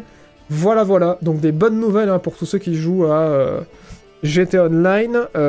c'est super cool, ça va faciliter le travail des, hackers, ça va être extraordinaire et des cheaters, c'est vraiment trop bien. Donc ouais, c'est la merde. Rockstar essaie de se débattre en comme on dit, en faisant des strikes sur tous les sites qui hébergent le code source qui est diffusé. Mais apparemment, ouais, il y a des grosses, grosses parties du code source de GTA V qui est diffusé un peu partout en ligne actuellement euh, pour que bah, les hackers foutent la pression sur Rockstar pour qu'ils payent la rançon qu'ils demandent, quoi. Alors bien sûr, hein, euh, faut pas faire ça Rockstar parce que, euh, on le sait, pas parce que vous payez une rançon à des gens qui ont récupéré des fichiers numériques, qu'ils en ont pas 19 copies et qui vont pas quand même les diffuser sur Internet ou les vendre à plus offrance et c'est voilà, c'est euh, c'est un braquage, donc euh, évidemment malheureusement euh, c'est pas forcément toujours la bonne solution de payer la rançon qui est demandée, mais ça me fait toujours me dire à chaque fois qu'on parle de cette histoire-là, comment c'est possible d'avoir une industrie aussi connectée et d'avoir des infrastructures réseau aussi bah, aussi peu sûres quoi, parce que c'est quand même ouf. Ça arrive hein, de, se faire hacker les entreprises. On peut protéger au maximum, on n'est jamais protégé à 100%. Mais c'est quand même fou euh, de se dire qu'il y a autant qui peut fuiter, quoi. Ça, pour moi, ça prouve vraiment qu'il y a vraiment un souci au niveau de la sécurité informatique. Hein. Ils avaient pas de VPN Mais putain, vous êtes vraiment giga con J'en peux plus de vous. J'étais à 5 bientôt open source. Sûrement un joueur de FPS en ranked pour être si con. Putain. Braquage, jeu de braquage, pas mal. Et oui, hein, effectivement. Merci le 22 pour le troisième mois. Merci beaucoup et bon retour Jean Sonnerie. Merci Bakastata pour le sixième mois et bon retour à toi. C'est vraiment pas gentil d'être méchant qui nous dit. Merci, merci Lelichi pour le deuxième mois. Grâce à l'argent Jeff Bezos et le grand écart pour le deuxième mois grâce à l'argent Jeff Bezos et Solidus One Snake pour le onzième mois. Merci beaucoup de ton soutien. Et je vais bien et toi? Merci beaucoup. Et merci Dorure pour le premier mois grâce à l'argent Jeff Bezos. C'est à cause du free wifi du domac d'à côté aussi. en vrai, ça va être une prise de tête hein, d'être euh, expert en sécurité informatique dans ce genre de boîte, c'est de parler au dev en mode euh, tu prends pas le PC à l'extérieur, tu te connectes pas au free wifi à côté s'il y, a le, s'il y a le réseau qui tombe, tu sors pas les données euh, de l'entreprise et tu connectes rien qui n'est pas prévu dans le réseau au réseau. ça doit être vraiment. On doit s'arracher les cheveux, je pense, quand t'as des centaines de personnes à informer et à, surveiller, ça doit être une galère. Mais, euh, mais ouais. J'aimerais pas faire ce boulot là-bas, hein, ça c'est sûr.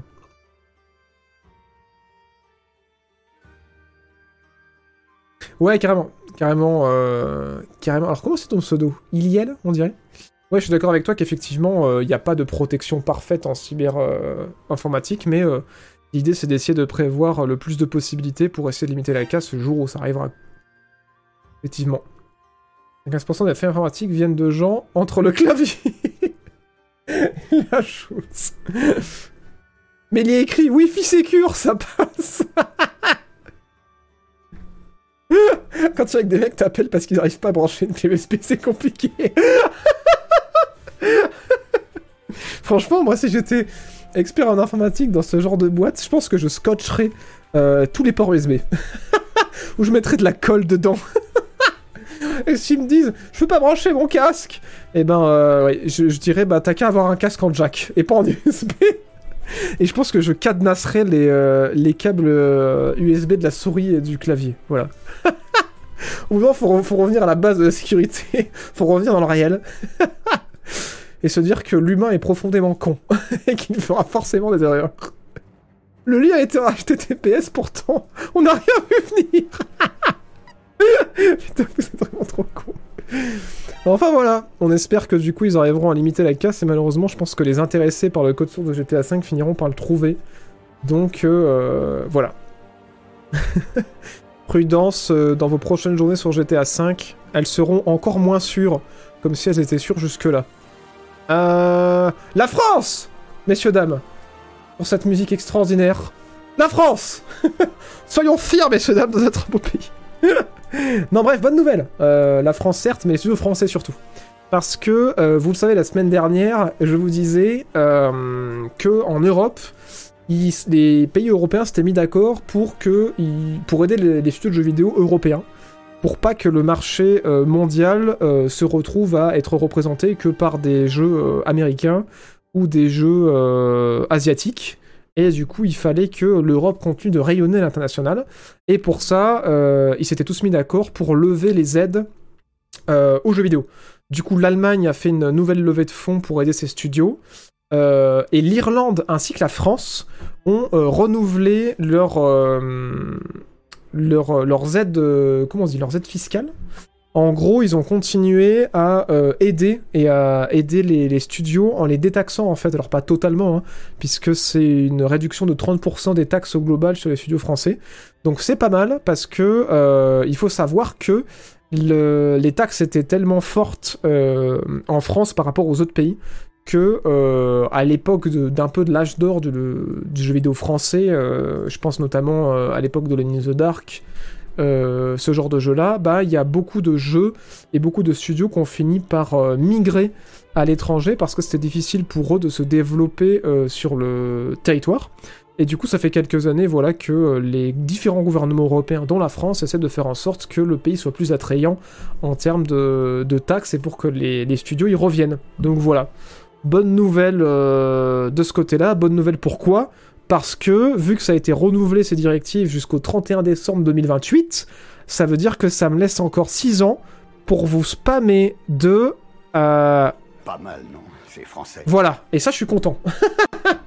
non, en vrai j'espère honnêtement que ça pourra aider les petits studios qui essaient de se lancer, et tout comme ça donnera peut-être envie à des gros studios de revenir en France, parce qu'on le sait, voilà, hein, il y a beaucoup de studios indés qui se sont autour de, gros studios. Voilà, il y a beaucoup de gros studios de AAA qui font se rencontrer les gens et qui font se rencontrer des, euh, des gens de talent qui après font de leurs propres équipes et qui nous livrent des jeux euh, assez cool et assez exceptionnels. Donc ouais, c'est cool. C'est cool qu'en Europe on se bouge un peu le fion parce que bah il y a une réalité aussi, c'est qu'en termes de, culture, ben effectivement. euh, les, euh, jeux euh, américains, les jeux asiatiques et les jeux européens ne se ressemblent euh, pas tant que ça, quoi. C'est sûr que effectivement, il y a quand même une belle différence entre un Dragon Age et un The en termes de vision euh, un petit peu euh, rêvée euh, du médiéval et vision un peu réaliste et crue du médiéval fait par des gens qui l'ont vécu le médiéval.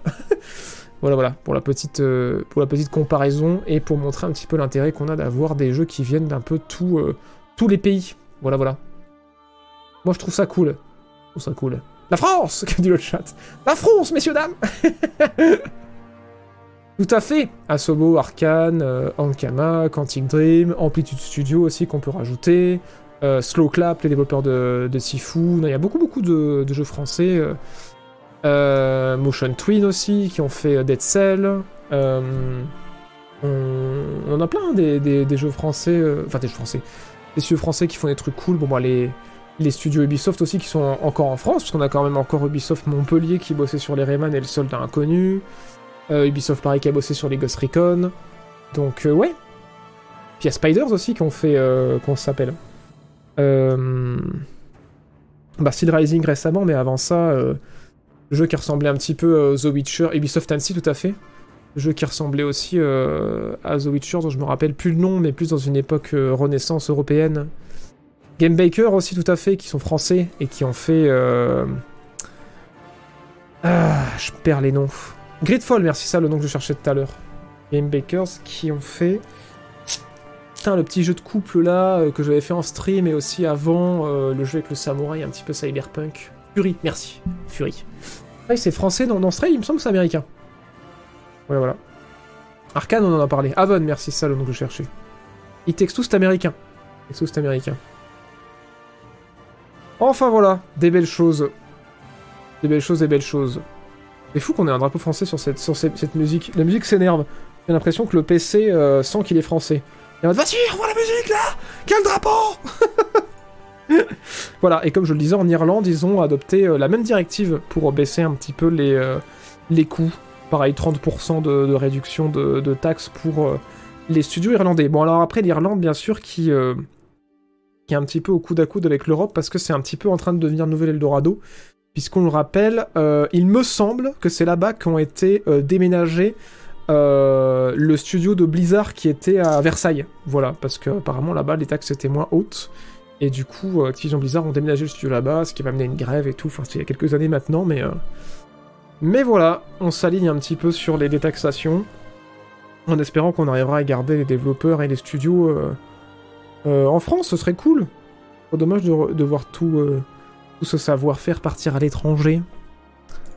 Alors, euh, en parlant de la France, euh, on va parler d'un petit euh, moment un petit peu triste. Gamecult, voilà, Gamecult, vous le savez, c'était bah, dernièrement dans cette émission, dans ce, dans ce, dans ces actus, c'est un peu le seul organe de presse que, que j'avais gardé dans mes flux RSS, que, que je suis pour faire cette émission. Après, en papier, vous le savez aussi, je lis Canard PC.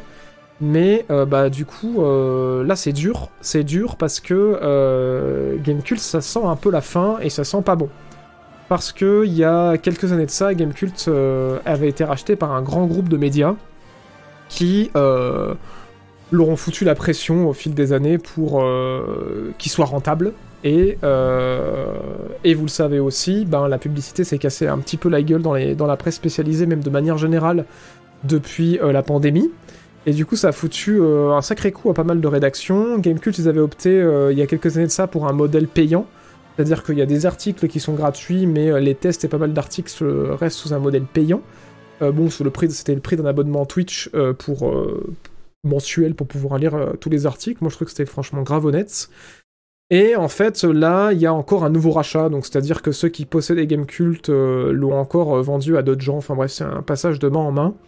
Et en fait, il y a eu un espèce de ras-le-bol de la part de toute la rédaction de Gamecult qui, incroyable, ont réussi à se mettre euh, tous d'accord pour démissionner en fait. Et en gros, ils ont euh, utilisé une clause de leur contrat qui leur permet de le faire parce que dans leur contrat, je crois, ou c'est dans le droit français, je sais plus, je crois que c'est dans le droit français peut-être, qui leur permet en fait de démissionner sans préavis, enfin sans un grand préavis, si le, leur entreprise est rachetée, ce qui a été le cas. Et on était censé du coup bah, les avoir jusqu'à la fin de l'année, mais à partir de janvier, ils étaient censés euh, plus, euh, bah, plus être là. Donc un peu triste parce que du coup, bah, déjà qu'il y a beaucoup de membres de la rédaction qui sont partis au fil des années, euh, notamment il y a Gotos qui maintenant est sur Twitch, pour ne citer que lui. Et là en fait, bah, c'est tous les membres de la, rédaction qui s'en vont.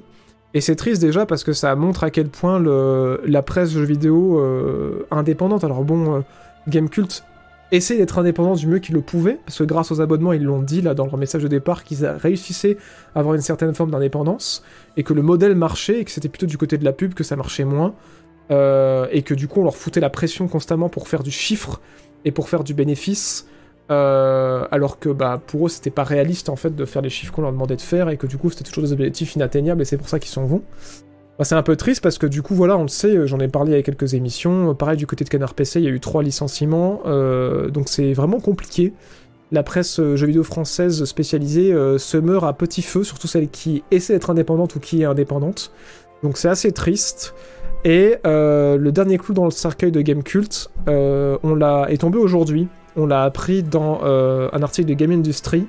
C'est qu'en fait, suite à cette annonce de démission, euh, bah, les nouveaux acquéreurs de Gamecult qui s'appellent euh, Reworld, suite à cette annonce de démission, ont décidé en fait de, bah, licencier quoi. C'est-à-dire de pas attendre en fait euh, janvier. Et quand ils ont appris ça, ils ont dit bah non non en fait vous ça serait rien que vous veniez. Et en gros ils ont tous appris aujourd'hui qu'ils n'étaient pas les bienvenus dans les locaux et qu'ils pouvaient tous rester chez eux. Donc déjà c'est une décision qui est difficile à prendre pour eux parce qu'ils l'ont fait pour leur éthique et parce qu'ils en avaient marre en fait de ces conditions de travail. Euh, c'est quand même chaud parce que ça veut dire de, chercher un nouvel emploi. Et en plus de ça bah, ils devaient finir en fait les émissions qui étaient lancées jusqu'à la fin de l'année faire une dernière émission pour dire au revoir à tous les lecteurs. Et en fait même ça ça leur sera pas permis parce que du coup euh, on leur a dit merci quoi. On leur a dit merci.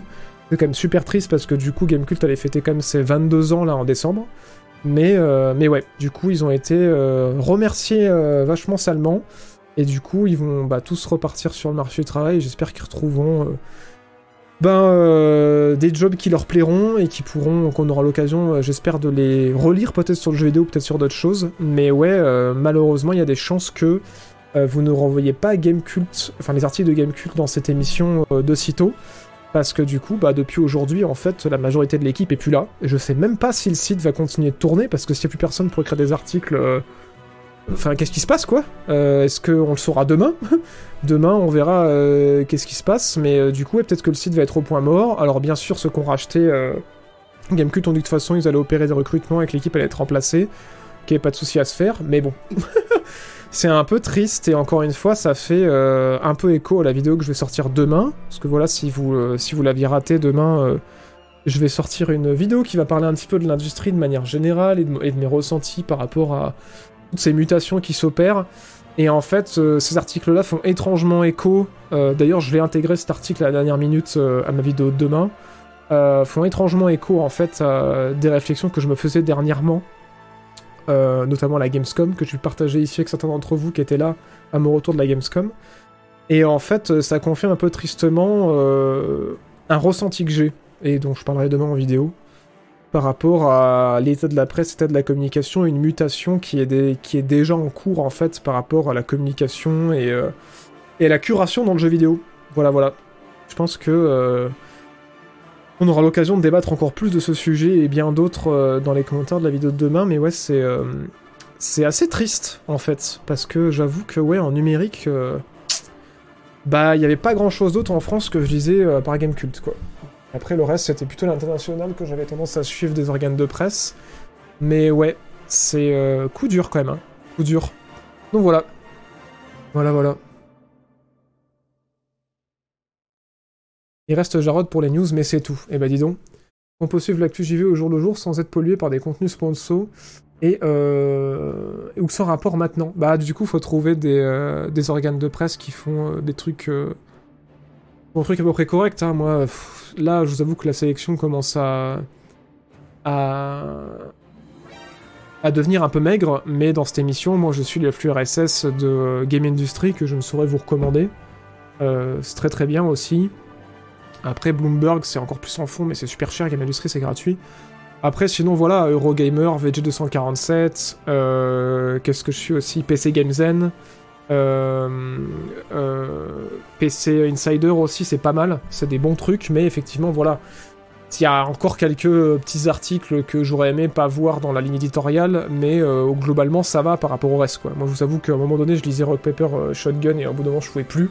Et pareil, Polygon, c'est pareil, au bout d'un moment, il y a trop d'articles euh, complètement HS et putaclic qui m'ont saoulé, mais j'avoue que dans la sélection que je viens de vous donner, euh, il y a des trucs quand même cool. Je sais pas si j'ai gardé peut-être... euh, Ouais, je l'ai là. Au moins vous voyez. Voilà, c'était mon truc à la base. Bon, Game Sutra, maintenant ça s'appelle Game Dev. Mais Game Industry, bon, Gamecult n'y est plus, Polygon je l'ai enlevé. Mais PC Game Zen, V247, PC Gamer, Games Inside, Eurogame, Eurogamer, c'est bien. Mais de cette sélection, j'ai fini par virer Rock Paper Shotgun et Polygon. Et maintenant, on n'a plus Gamecult. Donc du coup, ça commence à devenir un peu maigre. Je refasse un screen. Mais ouais, moi, c'est ce que je lis et euh, c'est pas mal. Et, euh, ouais. Mais ça commence à devenir euh, maigrichon, tout ça. Ça commence à devenir maigrichon.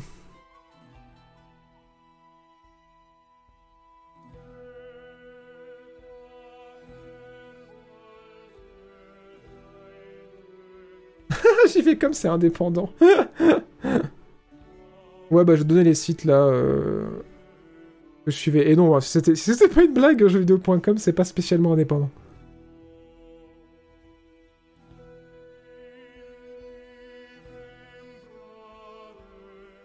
Attention à Canard cette semaine, il paraît qu'ils sont intransigeants avec les bureaux mal rangés. Un avis sur Game Informer euh, Bah, je, non, j'en ai pas. J'avoue que je. Je check. Je sais que là, cette semaine, il y a eu une news qui est tombée de. Bah, il y en a un autre en fait que j'ai rajouté maintenant parce que ça commence à être mec, on va en parler un petit peu après, mais je crois que c'est encore un français que c'est Game. euh, Game Nico, dont j'ai entendu du bien, que j'ai rajouté à la sélection. Le dernier article, ça viendra d'eux. Mais ouais, il faudra là la pêche. Euh, bref, on va pas rester euh, trop longtemps sur cette triste news, même si c'est important d'en parler. Et on va passer euh, à la suite, mais voilà, c'était important de- d'en discuter. Merci euh, Foxoneo pour les, euh, pour les 24 mois. Et merci euh, pour les 3 mois. Merci Vos Sanguines pour les 3 mois aussi. Merci Most Wanted pour les 5 mois grâce à l'argent de Javedos. Merci beaucoup, merci Alex, merci Hulk pour le 18e mois. Merci Dower pour le premier mois.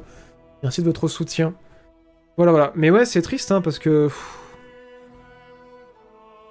Ouais. Enfin bref, je pourrais en parler pendant des heures, mais on... Je pense que j'ai à peu près tout dit. Mais ouais, ça me fout un coup quand même, hein, putain. Ça me fout un coup. Enfin bref. Euh, news suivante. News suivante, on va revenir sur euh, du jeu vidéo un petit peu plus large. Euh... Paf. On va parler d'Ubisoft qui euh, revient sur Steam. Voilà, après 4 ans d'absence de Steam, parce que vous le savez, Ubisoft avait lancé son Uplay, qui est devenu Ubisoft Connect, pour faire ses ventes là-bas, et après Anno 1800, euh, ils ont décidé de euh, quitter Steam pour euh, ne vendre leurs jeux qu'exclusivement sur euh, leur plateforme, parce qu'ils trouvaient que les 30% de, commission, euh, c'était trop. Et ben, euh, incroyable mais vrai, Ubisoft revient sur Steam et amène avec lui euh, Assassin's Creed Valhalla. Donc euh, ouais, les jeux Ubisoft vont commencer à ressortir sur Steam. Euh, assez intéressant en vrai, parce que on le sait, hein, Gabe, euh, qu'on n'applaudira pas, euh, a fait des mises à jour suite à la critique sur Steam et a expliqué que non, non, mais en fait, si vous faites beaucoup, beaucoup de ventes sur Steam, Gabe, il est ok de vous prendre une moins grosse commission. Donc en gros, c'est un gros doigt d'honneur fait à tous les jeux indépendants, puisque bah, il y a qu'à partir d'un certain niveau de vente que euh, peut récupérer une, plus grosse part des, revenus. C'est su- c'est super cool. Et, euh, et on sait aussi que EA est revenu depuis quelques temps sur Steam. Maintenant, ça fait peut-être un an ou deux, c'est pas plus. Que EA Games est revenu et qu'ils ont négocié en background euh, des deals vachement intéressants. Et du coup, on suppose qu'Ubisoft aussi ont réussi à négocier avec Steam des deals assez intéressants pour pas qu'on leur prenne 30% de commission et que euh, ce soit plus intéressant pour eux, quoi. Donc voilà, ils vont revenir sur Steam. Si vous détestiez euh, Ubisoft Connect, bah, sachez que maintenant ça va être possible de lancer les jeux sur Steam. Alors c'est pas dit que ce soit toujours pas obligé d'installer Ubisoft Connect, mais en tout cas il sera de nouveau possible d'acheter vos jeux sur Steam. Voilà pour ceux qui, euh, qui déploraient leurs absences de dire bah merde. Et je pense aussi que c'est un, c'est assez intéressant parce que je pense que Ubisoft Connect ça marche quand Ubisoft sort des jeux. Et vu que dernièrement, euh, à part Assassin's Creed Valhalla, ces dernières années, il n'y a pas eu grand chose qui est sorti et encore moins de trucs qui ont eu un gros succès.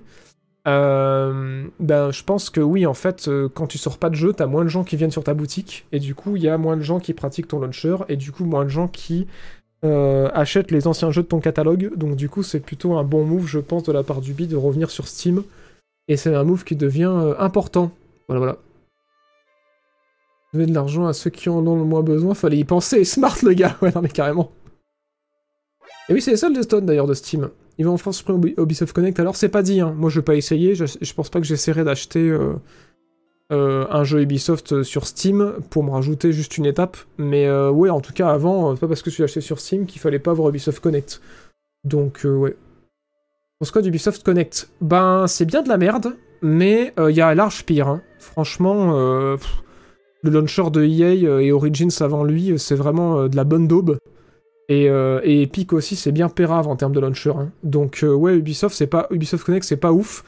Mais je veux dire, dans les launchers pourris, c'est peut-être le moins pire. Parce qu'au moins, il y a des fonctions pour localiser les dossiers facilement, pour récupérer ses sauvegardes, les... pour se rejoindre aussi en jeu, ça va, c'est assez bien foutu, si ça marche pas tout le temps. Donc ouais, c'est vraiment pas ouf. On a tendance à, l'appeler amicalement Ubisoft Disconnect, ce merveilleux launcher, qui est tout le temps en train de planter. Mais en tout cas, au niveau des fonctionnalités qu'ils ont foutues, euh, ça, fait chier à dire, mais sans prendre en compte GOG, qui est exceptionnel, euh, et sans prendre en compte Steam aussi, qui a 12 coups d'avance, euh, si on oublie ces deux-là, je pense que dans les pires, c'est peut-être le moins pire. Mais bon.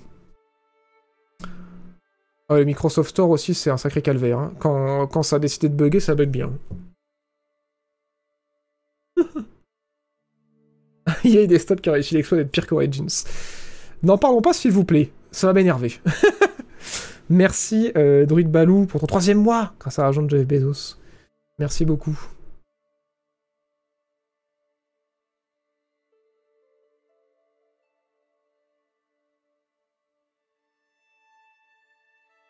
C'est par exemple pour lancer mes jeux Ubi. Bah moi c'est pareil. Hein. Ça fait très longtemps que j'ai pas vu la tronche des launchers euh, à part Steam que je lance encore pour installer des mods. Mais, euh, mais c'est vrai que Galaxy de ce côté-là, ça sauve du clic et ça sauve des pétages de plomb. Euh, oui, c'est cette news dont j'avais parlé, donc c'est Gamekio. Que du coup, j'ai rajouté à mes listes de, de FurSS qui est français. Et qui nous amène une news de Insider Gaming, donc qui est un flux que je connais pas non plus. Comme quoi, il y aurait encore d'autres jeux alliés en préparation. Voilà, voilà. Euh, c'est-à-dire, c'est-à-dire, vous allez me dire, euh, vous le savez, il y a un jeu euh, vu du dessus, qui est un jeu tactique, qui va être multijoueur, je crois. C'est Alien Dark Descent, je crois qu'il s'appelle. Je crois que c'est ça. Hein.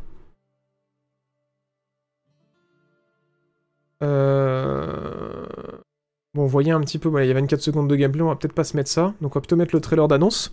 Donc en gros, c'est un jeu dans l'univers d'Alien euh, qui va sortir très prochainement. On n'a pas de date pour l'instant. Qui est en gros euh, vu du dessus, en gros euh, shooter tactique vu d'en haut et qui peut être coopératif. On nous a promis qu'il serait quand même pas mal tactique avec des, phases de défense et tout. Enfin, ça a très cool. Il y a Alien Fireteam aussi qui est dans le Game Pass pour l'instant. voilà, ça fait plus d'un an, donc il y a des chances qu'il parte, qui est un espèce de l'effort deadline dans l'univers d'Alien. En train d'y jouer en ce moment, c'est sympa, c'est rigolo, c'est un bon défouloir. Après, c'est pas forcément le meilleur jeu dans l'univers d'Alien.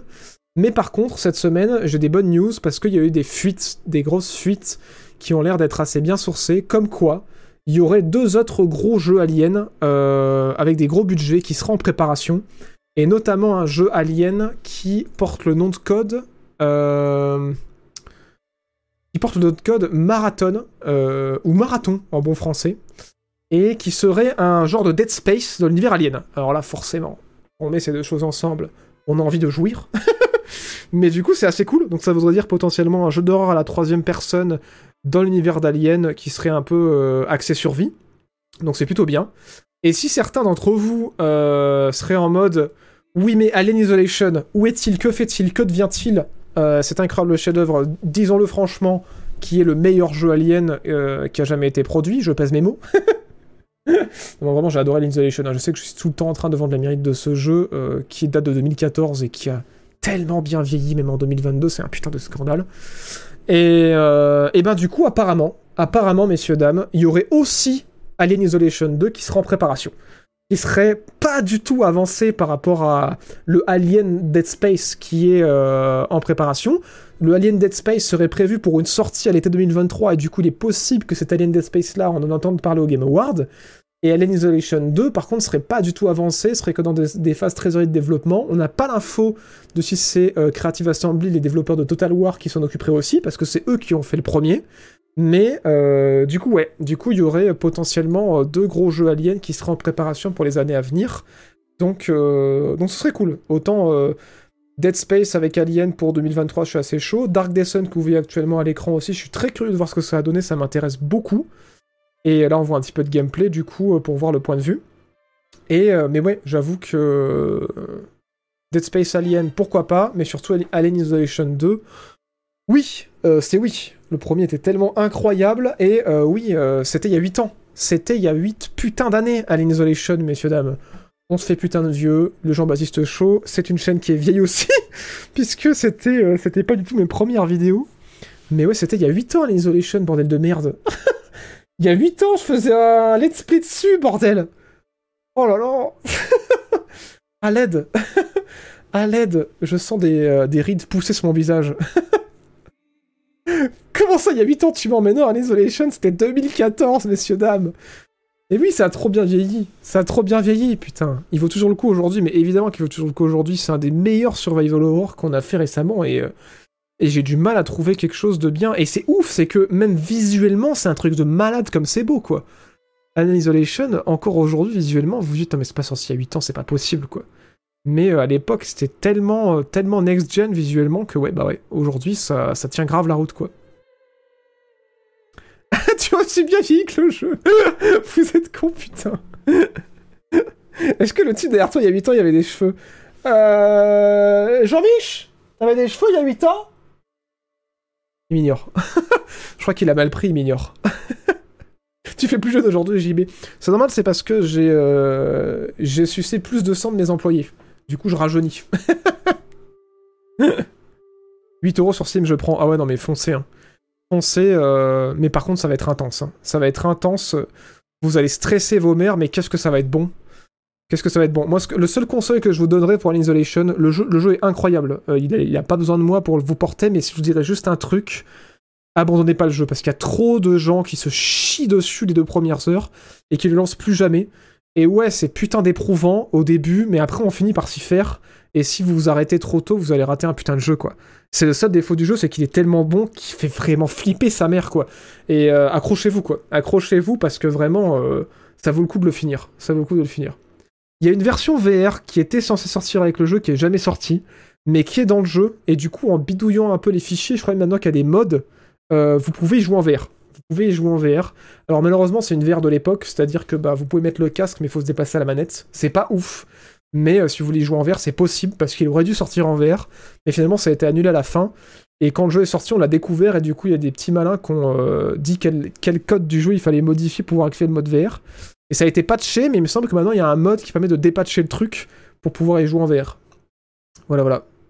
Mais Nation est incroyable. Hein. Vraiment. Et puis, ça, a mis un standard il y a 8 ans en termes d'IA. C'est un truc de malade. Hein. À l'Insolations, il faut prendre conscience d'un truc, et c'est ça qui est horrible avec ce jeu, c'est que le jeu est scripté, donc genre les moments qui vont vous faire peur, où sont les ennemis, les objets récupérés, tout est scripté, mais il y a un seul truc qui est horrible dans le jeu qui est pas scripté, c'est l'alien en fait. C'est-à-dire que quand vous faites le jeu, il y a un xénomorphe avec vous dans le jeu qui et une IA qui est totalement indépendante, qui a des moments où elle, elle, est censée être à certains endroits, mais qui euh, est indépendante du jeu. C'est-à-dire que vous allez peut-être faire le jeu et vous n'allez pas forcément le croiser aux endroits où moi je l'ai croisé. Il n'aura pas forcément le comportement euh, qu'il aura quand moi j'ai joué, parce qu'en fait c'est une IA, et du coup il fait le jeu en même temps que vous, il vous poursuit dans tout le jeu en même temps que tout le reste, et c'est atroce. Et en plus c'est une IA qui apprend de votre comportement. Et c'est ça qui est ouf avec ce jeu, c'est que si vous passez votre temps à camper dans les canalisations, et eh ben l'alien il va passer son temps dans les canalisations. C'est un truc de malade. C'est vraiment, enfin c'est, pour moi c'est en termes d'horreur et de et flip, c'est un jeu mais c'est faut vraiment que je, fasse une vidéo dessus pour pour vomir tout l'amour que j'ai pour ce jeu parce que c'est c'est fou quoi. Visuellement, en termes d'ambiance, même en termes de narration, en termes de respect du, du matériel d'origine aussi, à savoir les premiers films aliens, et en termes d'IA aussi, c'est ouf quoi. Donc euh, ouais, franchement, euh, franchement faites-le. Si vous l'avez pas fait, faites-le, ça coûte pas rien aujourd'hui, ça a trop bien vieilli, euh, c'est génial.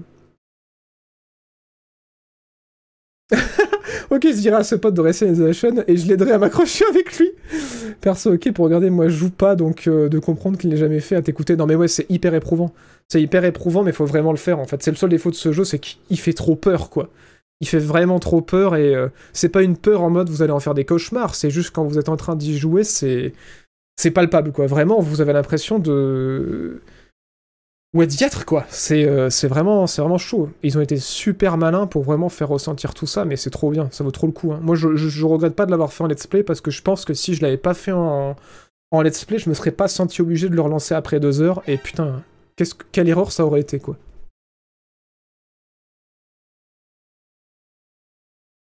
Ouais, la fin est un peu éprouvante, parce que du coup, euh, c'est chaud. Mais moi, j'ai eu la chance, justement, que Liam fasse pas trop chier dans le dernier niveau. Donc, pour moi, la fin était nickel. Mais j'ai entendu dire que, ouais, la fin peut être éprouvante en fonction de ce que décide de faire l'IA, quoi. Mais, euh, et d'être longue, du coup. Mais euh, sinon, ouais, moi, j'ai vraiment, vraiment kiffé, quoi. Et dans le Game Pass, putain, je savais pas. Bah voilà. Bah voilà, voilà.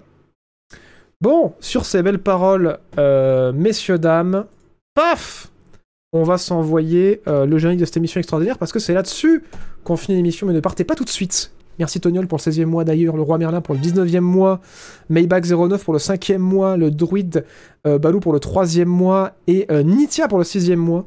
Désolé, ouais, j'ai un bug là, mon truc a planté, je peux pas lancer le générique. Bon, je vais tous remercier de vive voix. Mais du coup, je vous retrouve demain euh, pour la rediffusion et surtout demain sur la chaîne principale, il y aura une nouvelle vidéo. Je sais pas encore l'heure. Je la communiquerai sur Discord et sur Twitter quand je le saurai. Mais du coup, demain soir, il y aura une nouvelle vidéo sur la chaîne principale, en plus d'à 18h, la rediffusion sur la chaîne secondaire. Donc voilà. Et sur ce, vous le savez, je vous donne rendez-vous au prochain.